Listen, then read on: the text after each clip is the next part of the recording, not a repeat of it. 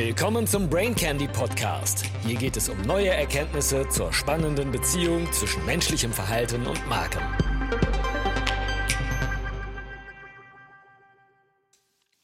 Brain Candy Nummer 84. Wie können wir unser Glücksempfinden vermehren? Die Wissenschaft weiß guten Rat. Der Neurologieprofessor Andrew Huberman hat rechtzeitig zur besinnlichen Zeit einen spannenden Podcast veröffentlicht, der den aktuellen Stand der Wissenschaft zu den Treibern des Glücksempfindens veröffentlicht. Fast 2,5 Stunden dicht gepackte Informationen mit vielen auch sehr persönlichen Beispielen. Es ist nicht leicht, die zentralen Informationen hier schnell konsumierbar darzustellen, aber ich gebe mein Bestes. Huberman steigt mit einer fundamentalen Voraussetzung für Glücksempfindung geistige Gesundheit ein.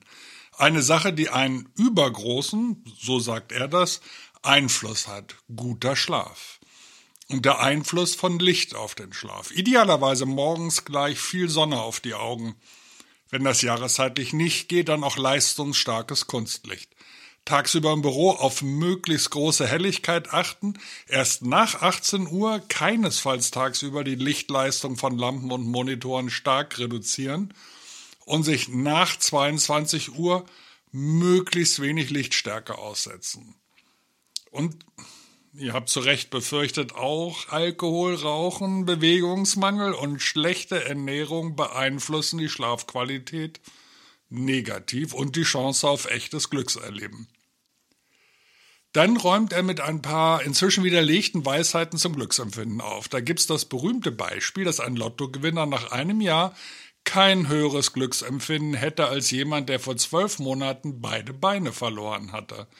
Diese surreal klingende Mehr geht auf den renommierten Glücksforscher Dan Gilbert zurück, der diese Aussage inzwischen widerrufen hat. Tatsächlich ist der psychologische Effekt der Rückkehr zum Normalerleben am Werk. Der Lottogewinner gewöhnt sich an den neuen Zustand und ist damit weniger euphorisch. Der Behinderte gewöhnt sich an seinen neuen Zustand und ist weniger depressiv. Trotz der Annäherung der emotionalen Zustände blieb aber ein relevanter Unterschied im Erleben. Dann gibt es die Behauptung, dass verfügbares Einkommen ab einem gewissen Level keinen Einfluss auf das Glücksempfinden hätte. Huberman sieht diese Weisheit kritisch. Er argumentiert, dass man mit Geld kein Glück kaufen könnte, aber damit Stressoren reduzieren kann. Es kommt tatsächlich auf den individuellen Kontext an, auf Lebenshaltungskosten vor Ort, auf das individuelle Sicherheitsbedürfnis und die Sinnhaftigkeit der Tätigkeit und ganz besonders auf das soziale Umfeld. Denn gute soziale Interaktion ist ein starker Treiber des Glücksempfindens, da gehe ich nachher nochmal drauf ein. Und dafür braucht es oft Geld für gemeinsame Aktivitäten. Also Geld kann kein Glück kaufen, aber es kann definitiv Stress abmildern. Wer die hohen Energiekosten nicht einfach abfedern kann, weiß, wovon hier gesprochen wird. Wir haben aber weitaus mehr Kontrolle über unser Glücksempfinden, als wir vielleicht denken. Es gibt Dinge, die wir tun können, die nicht von materiellen Dingen wie Erbschaften oder erzielten Leistungen kommen. Das wäre das sogenannte natürliche Glück. Wir können Glück synthetisieren. Das ist nun kein besonders glücklicher Begriff, denn man könnte das als falsches Glück interpretieren, aber es ist nun mal der Fachausdruck dafür. Synthetisches Glück hat damit zu tun, wie unser emotionales System, also die Belohnungsmechanismen im Gehirn, wirklich funktioniert. Und darum geht es im Folgenden. Es geht nicht um das gerne empfohlene Vorstellen von Glück oder das rosarote Denken an Glück.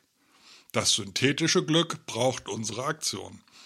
Synthetisches Glück erfordert nicht nur, dass wir uns bewusst anstrengen, sondern auch, dass bestimmte situative oder umweltbezogene Bedingungen erfüllt sind.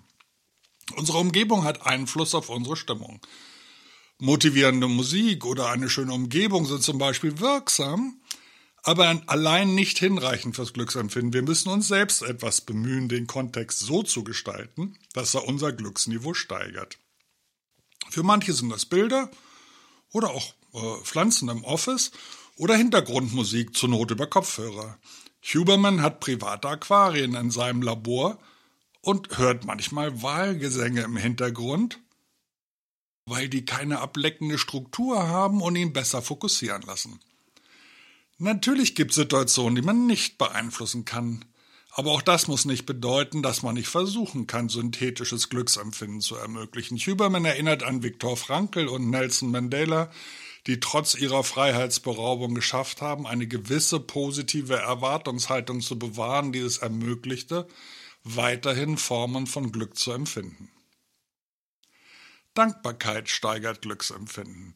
Dankbarkeit ist etwas, das wir in uns selbst schaffen können. Direkt durch tägliche Dankbarkeitslisten, das sogenannte Journaling. Aber Dankbarkeit zu erhalten ist ein noch stärkerer Stimulus für die Freisetzung von Neurochemikalien und die Aktivierung von Hirnarealen, die mit dem sogenannten prosozialen Verhaltensweisen und Gefühl des Wohlbefindens einschließlich Glück verknüpft sind. Es gibt nichts Wirkungsvolleres, als Dankbarkeit zu empfangen, zumindest sagt das die Forschung, oder einen ehrlichen Austausch von Dankbarkeit zwischen anderen Menschen zu beobachten. Aber auch das existiert nicht in einem Vakuum. Es gibt einen viel größeren positiven Effekt, wenn wir wissen, warum der Geber uns etwas gibt oder dass die Person, die etwas erhält, davon enorm profitieren wird. Geld für andere ausgeben fördert das Glück. Wir kommen hier langsam zu einem allgemeinen Thema, nämlich dass nichts, was mit unserer Stimmung zu tun hat, isoliert existiert. Eine Studie macht den Punkt eindrücklich. Der Titel lautet Geld für andere ausgeben fördert das Glück. Prosoziale Ausgaben sind ein Phänomen, bei dem Menschen einen bestimmten Anteil ihres Einkommens an andere weitergeben. Oft für Zwecke der Dinge, die ihnen wichtig sind, um die Welt zu verbessern oder zu verändern. In der Studie stellte sich heraus, dass Arbeitnehmer, die mehr von ihrem Jahresbonus für prosoziale Ausgaben verwendeten, ein größeres Glücksgefühl nach dem Erhalt der Prämie hatten. Die Art und Weise, wie sie die Prämie ausgaben, war ein wichtigerer Prädikator für ihre Zufriedenheit als die Höhe der Prämie selbst. Ein wandernder Geist ist ein unglücklicher Geist.